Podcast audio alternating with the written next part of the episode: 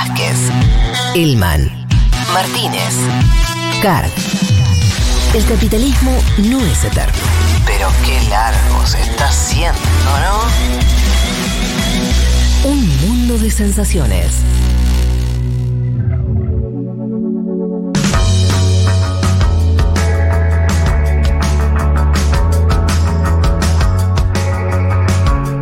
Les prometimos al inicio del programa que íbamos a estar conversando sobre lo que está ocurriendo en Ecuador. Y para eso estamos en comunicación con Pavel Muñoz, asambleísta eh, por el correísmo eh, de, eh, ecuatoriano, por UNES es el, el partido. Pavel, te saluda Federico Vázquez desde Buenos Aires. ¿Qué tal? Federico, ¿qué tal? Un gusto, un saludo para ti, para la gente que hace el equipo, pero sobre todo un abrazo cariñoso para toda Argentina. Bueno, muchísimas gracias. Eh, déjame, eh, ¿te puedo tutear? Sí. Pero por supuesto. Eh, ¿Es Pavel o Pavel? Porque no, me quiero sacar esa duda. Pavel, ¿sabes qué es curioso? Porque Ecuador tiene marcado región costa y región sierra. Mi nombre es Pavel en la sierra, pero generalmente en la costa me dicen Pavel. Pero mi nombre es Pavel. Perfecto. Bueno, la confusión es, ecuatoriana también. Eh, pero entonces, Pavel. Bien, em, bueno, muchos temas para hablar, muchas cuestiones. Eh, arranquemos por, por una general y, y que pienses también en el público argentino. Eh, si tuvieras que describir la situación del gobierno de Lazo, nosotros, en nuestro programa que es sobre política internacional, más de una vez hemos hablado en los últimos tiempos de Ecuador y hemos conversado sobre un, inicio de gobierno del, presidente Guillermo Lazo eh, complicado. Los últimos eh, sucesos que por ahí llegaron a la Argentina tienen que ver con eh, lo que fue el escándalo por las cuentas offshore y demás. Pero si tuvieras que hacernos un pequeño resumen político de cómo ves desde tu lugar de las filas de Rafael Correa, de, de esa estructura política, este gobierno de Guillermo Lazo, ¿qué nos dirías? Federico, primero me suele eh, pasar que en alguna entrevista enfoco directamente el tema y sé a qué voy a hablar. En este momento en el Ecuador pasan tantas cosas que créeme que no sé por dónde empezar. Pero mm, si tuviera que efectivamente para el contexto argentino describir al mm, gobierno de Guillermo Lazo, lo podría hacer con dos palabras. Macrismo plus. Em, y lo que tenemos aquí es un macrismo plus. ¿Por qué? Porque mm, Lazo es una apuesta de los sectores de derecha, eh, digamos, construida en los últimos años para golpear con el progresismo ecuatoriano, eh, caracterizado en la Revolución Ciudadana y en el liderazgo que tuvo Rafael Correa. Diría exactamente lo mismo respecto a Macri, ¿no? Su construcción, el apoyo de los medios para terminar con la, con la era kirchnerista, digamos así, que ambas también, la era kirchnerista, la era correísta para el caso ecuatoriano, tuvieron comportamientos similares. Mm. Un, eh, si tú quieres, una descorporativización del Estado, un empeño por reactivar la economía nacional, un esfuerzo porque la inversión pública atraiga a la inversión privada, ¿no es cierto?, y se mejoren las condiciones de vida, movilidad social ascendente en muchos segmentos, es, evidentemente con problemas en cada característica y cada caso, ¿no es cierto?, con problemas. Sí. Pero eh, Lazo significa entonces para Ecuador lo mismo que significó Macri para Argentina, eh, la recuperación de una agenda neoliberal con mucho apoyo de, eh, yo te diría, élites económicas, en este caso el ecuatoriano particularmente vinculadas con el sector financiero económico, eh, el apoyo irrestricto de los medios de comunicación convencionales o las empresas comunicacionales, el regreso dogmático al Fondo Monetario Internacional y toda su receta que ya conocemos, disminución del tamaño del Estado, privatizaciones, eh, digamos, la receta de la austeridad como si fuera la máxima en política pública. Y al final del día lo que tenemos es un deterioro de las condiciones de vida para el caso ecuatoriano. Y solo cierro diciéndote esto. ¿Por qué creo que es un macrismo plus? Porque eh, si hago una referencia conceptual, el, el, capitalismo actual, si tú quieres, el neoliberalismo para el caso eh, latinoamericano, eh, yo creo que puede tener dos andariveles, ¿no? O dos modelos de funcionamiento. Ese neoliberalismo más anclado con la esfera de la producción, si tú quieres, donde son los grandes sectores rentistas, muchos de ellos en nuestros casos importadores, los que llevan la batuta. Pero creo que la cosa se agrava cuando quien lleva la batuta es la economía de casino, el sector financiero especulativo bancario, y no nos olvidemos que Guillermo Lazo es dueño de un banco, ¿no es cierto? Y por lo tanto representa ese sector. Em, para completar ese panorama de este macrismo plus que, con el cual eh, describís a, Lazo, yo la única repregunta que, o la, primera que se me ocurre es, en el caso del macrismo en Argentina, tuvo por un lado una experiencia corta, fueron cuatro años, un solo mandato, perdió de manera muy, muy marcada su, su, propia reelección en el 2019, pero en el 2017, o sea, a mitad de su mandato, eh, Macri había logrado, incluso ganó las elecciones, esas elecciones de medio término. Eh, parecía durante los primeros dos años que algo estaba funcionando. Después, sí, ya vino, eh, después de esa victoria electoral, el acuerdo con el fondo, la economía que empezó a, estar muy complicada y su derrota. En el caso de Lazo, esto ya más rápido, esos tiempos. O sea, nosotros estamos viendo acá un gobierno que parece más en crisis que aquel del, macrismo. ¿Se entiende la, pregunta por dónde va? ¿Es, eh, eh, ¿es, un, ¿Es un gobierno que ya entró en crisis o, todavía es muy prematuro decir eso? Eh, sí, creo que capto la pregunta. De todas maneras, yo te diría que para manejar nuevamente una, un símil con, Argentina, este macrismo plus se ha agravado en los últimos siete meses pero en realidad el tiempo de vigencia para Ecuador son cuatro años, siete meses. Claro, porque contás el gobierno de Lenín Moreno.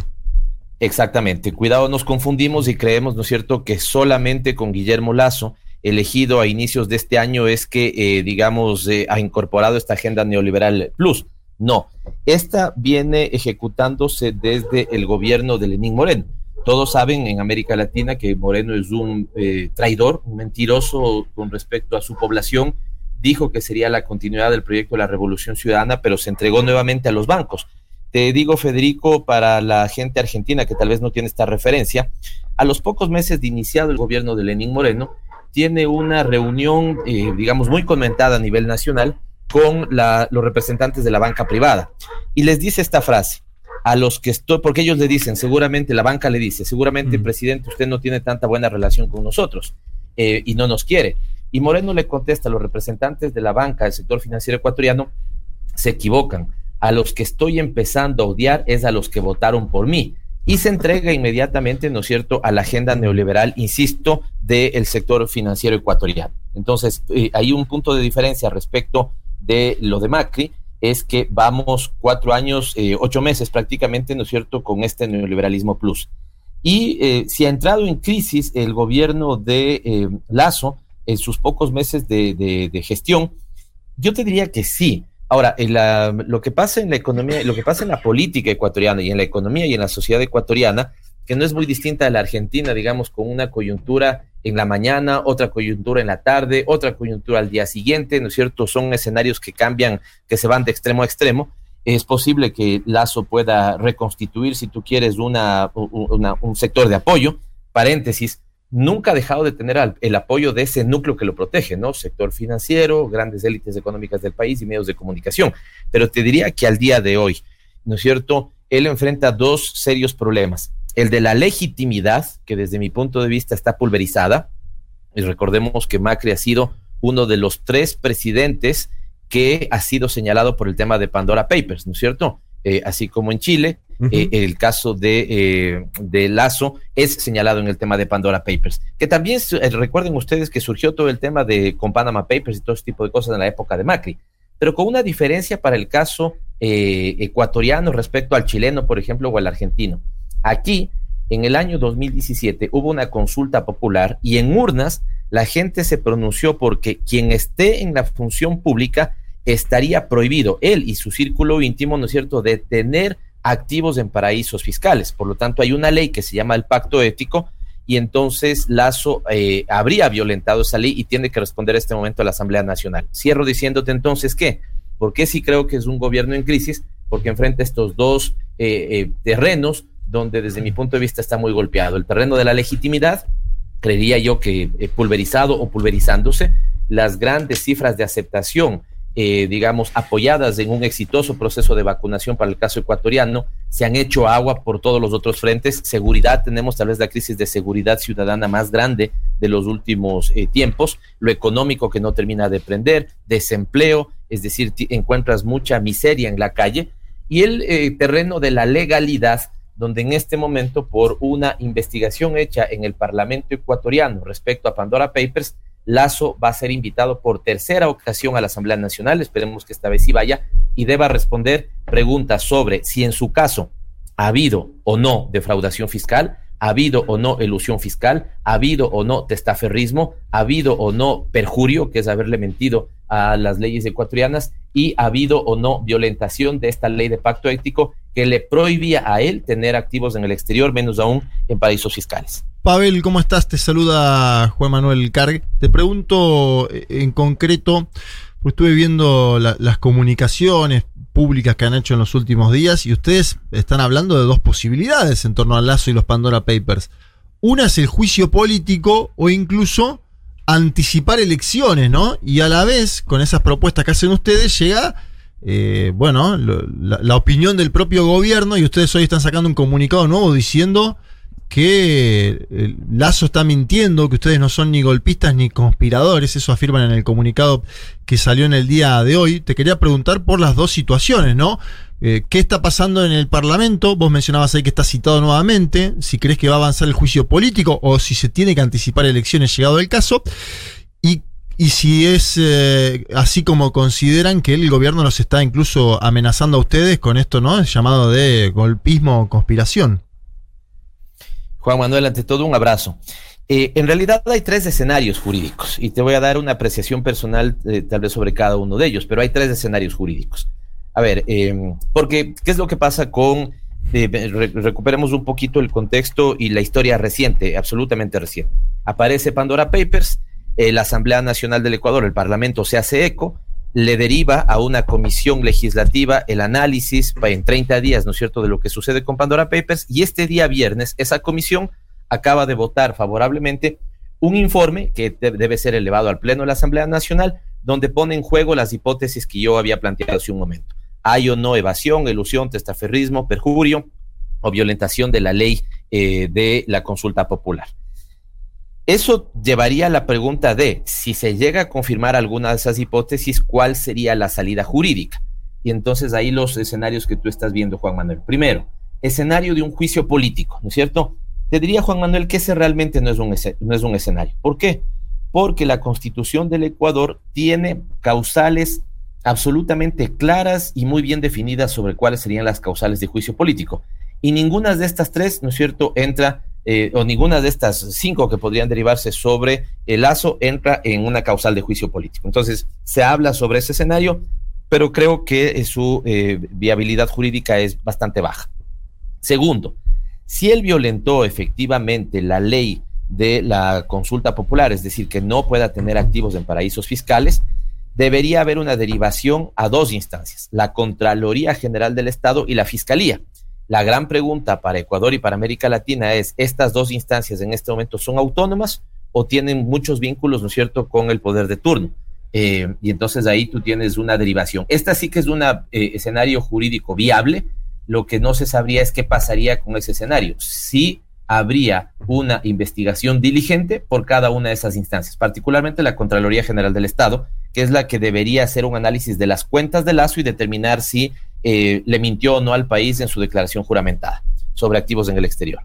O finalmente, que esta es la que más se debate, Juan Manuel, ya te voy a dar una apreciación, perdóname que me haya demorado un poquito, te voy a dar una apreciación sobre eh, por qué Lazo habla de golpismo, pero la tercera es un texto que está en la constitución del Ecuador que coloquialmente se lo llama muerte cruzada. ¿Por qué? Porque o el presidente puede, puede disolver la asamblea o la asamblea puede destituir al presidente y cualquiera de los dos que lo haga, en el tiempo de aproximadamente seis meses deberían convocarse a elecciones generales, es decir, tanto para presidencia y vicepresidencia como para eh, la Asamblea Nacional. Este es el que entra en debate. ¿Qué debería pasar, eh, Juan Manuel, para que ese escenario se active?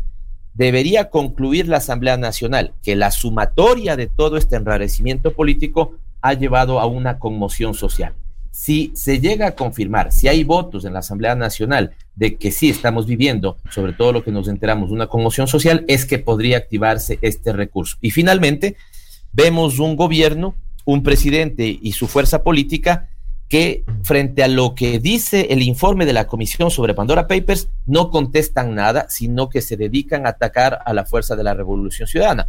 Y hablan de una suerte de golpismo y conspiración es absolutamente raro que haya golpismo dentro de la Asamblea Nacional en una comisión que fue apoyada por 105 votos de 137 votos de la Asamblea Nacional y donde se le pide al presidente que comparezca, eh, digamos, para eh, que responda a las preguntas que tiene el legislativo. Sería el golpismo más democrático que yo haya conocido, ¿no? ¿Y ese escenario te parece, lo ves como eh, un escenario que para usted sería positivo en términos políticos? O sea, te, si hubiera anticipación de las elecciones. La muerte cruzada, ¿no? Como dijo. Y anticipación de las elecciones, que es el final del camino. ¿Ustedes se, sienten preparados para ese escenario? La pregunta es ah, política como un actor político y te va a dar la respuesta, pero la primera que inmediatamente me surge es la respuesta no como un actor político, sino como un ciudadano. Aquí te digo sinceramente, Juan Manuel, importan poco las consecuencias del escenario. Lo fundamental es que se le brinde la verdad al país. Y si la verdad es que se violentó esa ley, cualquiera sea la consecuencia, digamos, política, social, si tú quieres, ¿no es cierto?, mm. debería hacerse respetar esa ley. Y si eso implica que el presidente, por la vía, ¿no es cierto?, de determinar su, eh, su eh, eh, violación a esa ley, tenga que dejar su puesto, o si eventualmente en algún momento hay que aplicar la, muerte cruzada. Ojo que el presidente también, Juan Manuel, ojo esto, ¿no? ¿Qué pasa si Lazo ve que la cosa está enrarecida, que mm, de alguna u otra manera se le puede complicar? Él también podría activar la muerte cruzada antes de ir al Parlamento, ¿no? Él también podría decir, bueno, se me va a complicar, por lo tanto yo soy el primero que active la muerte cruzada. Pero no le conviene hoy, o sí, no le conviene, ha caído mucho la aceptación. Y ahí entonces te diría, ¿no es cierto? Ahí lo vinculo con lo que creo que pasaría ya en términos de las fuerzas políticas.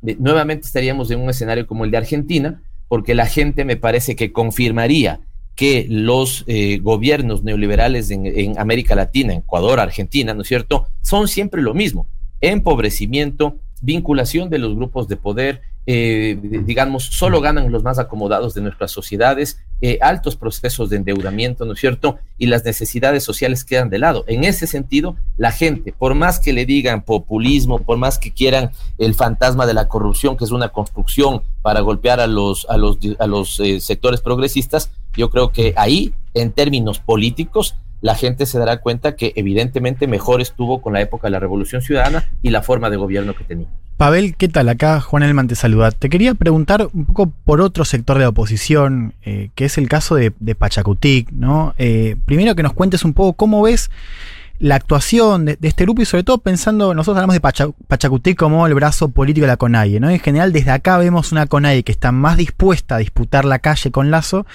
y a un Pachacutic que si bien en algunas cosas está votando con ustedes, eh, en otras eh, se lo ve más alineado o al menos más dispuesto a negociar con Lazo. Te quería preguntar cómo ves eso por un lado y después si ves alguna posibilidad de articulación eh, entre el correísmo y, ese movimiento indígena que en general desde acá también cuesta entender eh, por qué a veces tanta tensión, ¿no? Y que tuvieron, déjame agregar esto, hmm. porque fue conocido en Argentina eh, también un, nuevo liderazgo como Jacu Pérez, que le fue muy bien en las elecciones y que tienen ahí una referencia también.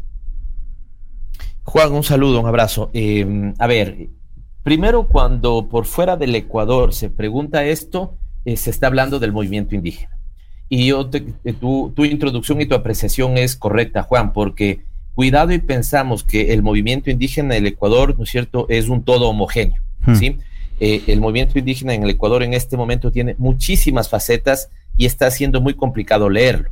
Lo primero que deberíamos tener claro, como tú bien lo señalas, es el movimiento social, el movimiento indígena, caracterizado en su estructura organizativa que se llama CONAIE, y su brazo político que es el partido político Pachacuti, ¿no es cierto? ¿Ya? Eh, la segunda pregunta es, ¿tiene la misma posición la CONAIE que Pachacuti? Y tú lo dices muy bien, no tiene la misma posición. Tanto así, no sé cómo expresártelo, Juan, pero tanto así hmm. te diría que cuando hace pocas semanas, hace dos semanas en realidad, la CONAIE estaba liderando hmm. en la calle movilizaciones, Pachacutic estaba recuperando o eh, restableciendo la mayoría con el gobierno, poniendo a una vicepresidenta que viene de un partido que se llama Izquierda Democrática, que alguien dirá, ah, es Izquierda Democrática, no, es un nombre secuestrado, ¿no? El mejor nombre sería Derecha Democrática, ¿sí? Y esa persona, esa vicepresidenta que asumía en la Asamblea Nacional, con votos de Pachacutic, tenía un discurso hmm. de, decirle al gobierno, más efectivos en la calle para evitar caos. Es decir, Pachacuti que estaba votando por alguien que pedía efectivos en la calle para, digamos, reprimir a su movilización o a la movilización política liderada por su movimiento. Entonces es una cosa de locos. Y me pregunta sobre Pachacuti, que es a quien yo más puedo ver porque estoy en la Asamblea Nacional y puedo ver sus votos. Primero es un bloque muy partido. Yo te diría que jamás, jamás podría eh, predecirte, aun cuando falten horas para una sesión, cómo van a votar. Eh, es, digamos, lo más difícil que uno puede leer. Te tienen un discurso, pero votan de otra forma. Y es claro que tienen, si tú quieres, a grosso modo, hmm dos posiciones al interior de Pachacuti. Los que se apegan más a la CONAIE terminan votando a veces más a nosotros, que somos la única oposición democrática, y los que se apegan más al gobierno son, eh, digamos, una suerte como de eh, voceros del gobierno más disciplinados que los propios coidearios de gobierno. Ay, te quiero preguntar algo, yendo un poco a lo que decías vos de también hablar de, del movimiento como un movimiento heterogéneo. Ahora, si uno mira qué pasó en la segunda vuelta, donde, donde Arauz pierde, uno ve que eh, en, las zonas en general donde se había votado Jacu Pérez, incluso con algunos apoyos que se fueron a Arauz, de quizás este bloque más, o de la parte más de izquierda de la CONAIE, había un apoyo a Arauz y sin embargo esas zonas votaron a Lazo. ¿no? Un candidato que a priori tiene un mensaje distinto al que se había manifestado en las calles. La pregunta es, y, también, eh, la pregunta es, ¿por qué crees que pasa eso? Y también, si no hay una, autocrítica al correísmo, eh, de, bueno, ¿por qué no se le está llegando, por qué no se le llegó a, esa gente, ¿no? Que a priori tiene un mensaje, bueno, más cercano a ustedes eh, que al de Lazo. Em, yo no sé si se entiende esta palabra, no sé si cachiporrero se entiende en Argentina. No. es como Pero es linda, así que explícala. bueno, lo voy a decir así. A ver, yo te diría que para contestar lo primero que está en tu pregunta, Juan, es cuál fue la posición del movimiento indígena de algunos de sus líderes en las últimas hmm. elecciones. Y yo te diría que hay dos formas de ser funcionales a eh, los sectores de la derecha en el Ecuador. La una, ser cachiporreros de del neoliberalismo, eso significa ser los portaestandartes del neoliberalismo y salir a defenderlo, salir a los mitines, asumir ese discurso, ¿no es cierto? Y vas adelante. Em, algunos del sector indígena han terminado en eso, aunque se han cuidado mucho, pero han terminado en la otra forma para hacerle funcional al proyecto neoliberal y de las derechas ecuatorianas y esta tuvo dos eh, presentaciones, dos cartas de presentación.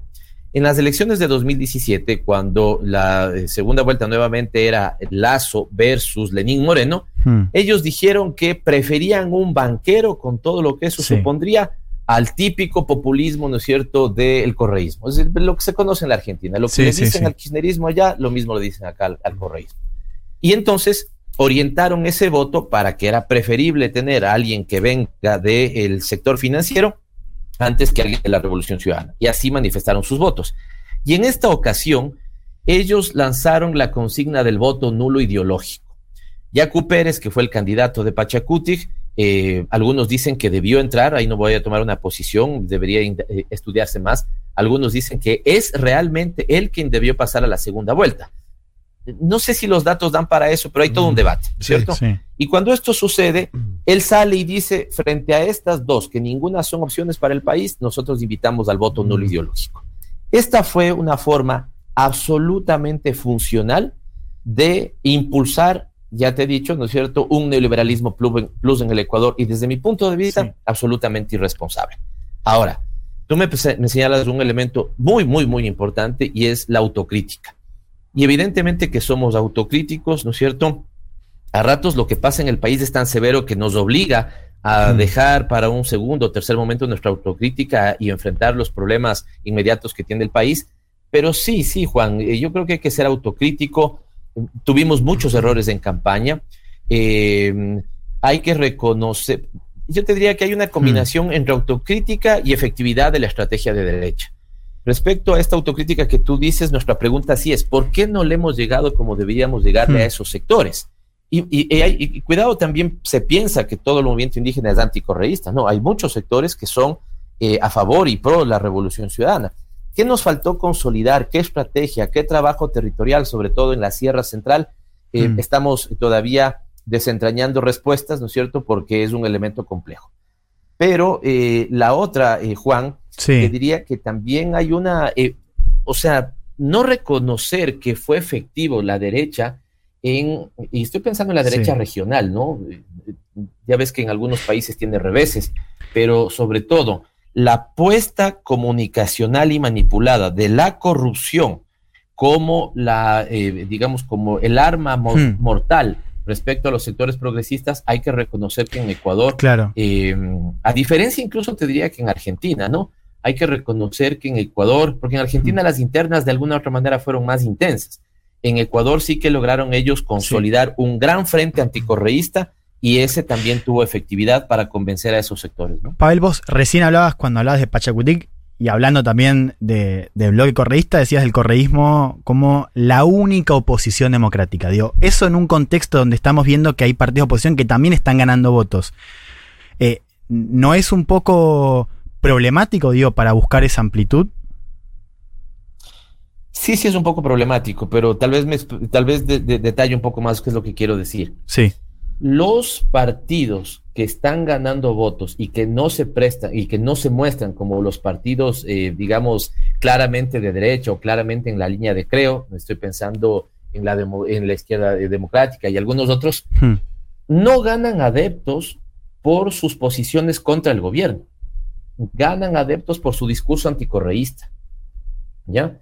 Entonces, cuando yo te digo eso, me, ratifico en la idea de que nosotros como partido político, como movimiento político, somos la única oposición democrática que en este momento existe en el país, porque los otros se posicionan no criticando al gobierno, sino criticándole al correísmo y conectándose con ese imaginario puesto por grandes medios de comunicación, ¿no es cierto?, de los defectos del correísmo.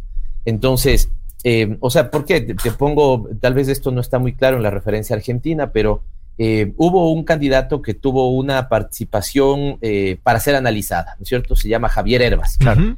Javier Herbas, ¿no es cierto?, se posicionó, digamos, una suerte como del candidato de esto que algunos eh, analíticamente llaman o llamamos la pospolítica, ¿no? TikToker, ¿no? el TikToker, exactamente, ¿no es cierto? El TikToker no se vincula en la política, prefiere hacer un bailecito en TikTok, ¿no es cierto? Y conectarse con ese mundo bastante líquido, ¿no es cierto? Que también está ahí a ser captado, si tú quieres, captada la atención. Em, ese, por ejemplo, eh, esa, es, ese candidato pospolítico, ese candidato tiktokero, lo único que hacía en determinado momento es asumir el discurso oficialista del Ecuador, porque se ha convertido en un discurso oficialista en el Ecuador, ¿no es cierto?, de atacar los defectos del correísmo. Y hoy siguen buscando ganar base de adhesión sobre eso, no oponiéndose al gobierno. No sé si es claro en lo que, sí, sí, sí, estoy dando. Se entiende perfectamente. En cambio, en cambio, nosotros sí somos los únicos que decimos, a ver, señor gobierno, frente a esta ley le vamos a votar no, y nuestros votos son no. No como puede pasar con Pachacuti, que te dice, a ver, señor gobierno, frente a esta ley le vamos a decir no, pero llegas a la hora y los votos son sí. Es una cosa de locos en Pachacuti, ¿no? En cambio, eh, eh, eh y, cuando digo Pachacutic, lastimosamente termino metiendo a todos en un solo saco, a pesar de mm. que hay unas, unas diferencias, pero son muy excepcionales las diferencias y este termina siendo el comportamiento. En cambio, veamos qué es lo que pasa, por ejemplo, un termómetro tú, tendrías en las locales que se vienen para el Ecuador, las elecciones locales que son eh, prácticamente el próximo año, es decir, son el 2022, pero ya campaña tendremos en, en el 2021. Y es ahí donde la gente va a poder reconocer si nosotros, y nosotros vamos a poder darnos cuenta si hemos hecho bien el trabajo de ser la única oposición clara, porque nosotros sí le decimos, si usted violentó la ley sobre paraísos fiscales, las consecuencias tendrá que asumirse independientemente del cálculo que pueda tener cada fuerza política. Frente a esta ley que es, que es neoliberal, le decimos no y votamos no. Frente a un presupuesto que tiene como eje central la austeridad, le decimos no y votamos no. Entonces, en ese sentido, Juan, te diría que sí, eh, somos con claridad la única eh, fuerza de oposición democrática en la Asamblea Nacional. Que esto, eh, la pregunta que me haces es muy interesante y te la voy a contestar, pero si algún momento conversan ustedes con otros sectores, les pediría de favor que les hagan a esos otros sectores. ¿Por qué? Porque tú dices, a ver, si tú tienes, Pavel, si ustedes tienen esa posición, no les cuesta llegar a acuerdos con las otras fuerzas políticas, y te diría ahí con sinceridad, siéndote súper sincero, de nuestra parte no ha faltado. Nosotros hemos puesto, hemos flexibilizado todas nuestras posiciones. por ejemplo, con Pachacutic, para tener puntos de acuerdo. Pero Pachacutic tiene miedo de que le digan, ah, ya está, ya está coincidiendo con el correísmo, y por esa suerte de tener miedo a que le digan que ya están coincidiendo con el correísmo, terminan siendo funcionales eh, al gobierno. Y tal vez déjenme, perdón, solamente cerrar con este ejemplo. Nosotros somos 47 votos de una asamblea de 137, es decir, somos la primera minoría. Mm. El que nos sigue tiene la mitad de votos, que es Pachacuti. Y a pesar de que a nosotros nos correspondía estar en la presidencia de la Asamblea Nacional, le dijimos a Pachacuti, ok, de- de recha- de- re- renunciamos a la pretensión de presidir la Asamblea Nacional y les damos nuestros votos a ustedes. ¿Sabes qué hicieron, Juan? Rechazaron eso y terminaron haciendo mayoría, ¿no es cierto?, con el proyecto de derecha del presidente Lazo. Bueno, muy gráfico eso que, que contás del, y que refleja las dificultades de esto que en esta mesa acá di- dibujamos un poco de estas posibilidades de reconstruir una, un frente más, más amplio en ese sentido de lo que podemos llamar por ahí ligeramente o no, eh, el progresismo ecuatoriano. Estamos hablando con Pavel Muñoz, él es asambleísta por la Fuerza UNES, así se llama ahora el partido de Rafael eh, Correa, una entrevista larga. Mm, Podríamos eh, continuar, a mí me quedaron algunas preguntas en el tintero. Sí, sí, quedaron varias, ¿no? Eh, lo de Jacu Pérez como si sigue siendo una figura importante. Te nombro solamente a él porque fue alguien que, que- que surgió, por lo menos para nosotros a la distancia, medio sorpresivamente. Eh, si sigue teniendo, respondemos que sea muy brevemente, si sigue teniendo un lugar importante hoy en la política ecuatoriana y cómo está jugando. No Y lo mismo podríamos decir de Andrés Arauz, ¿no? Porque Bueno. también otra figura emergente, si sigue teniendo peso dentro de la estructura de ustedes o no. Déjame decirte tres cosas muy, muy breve.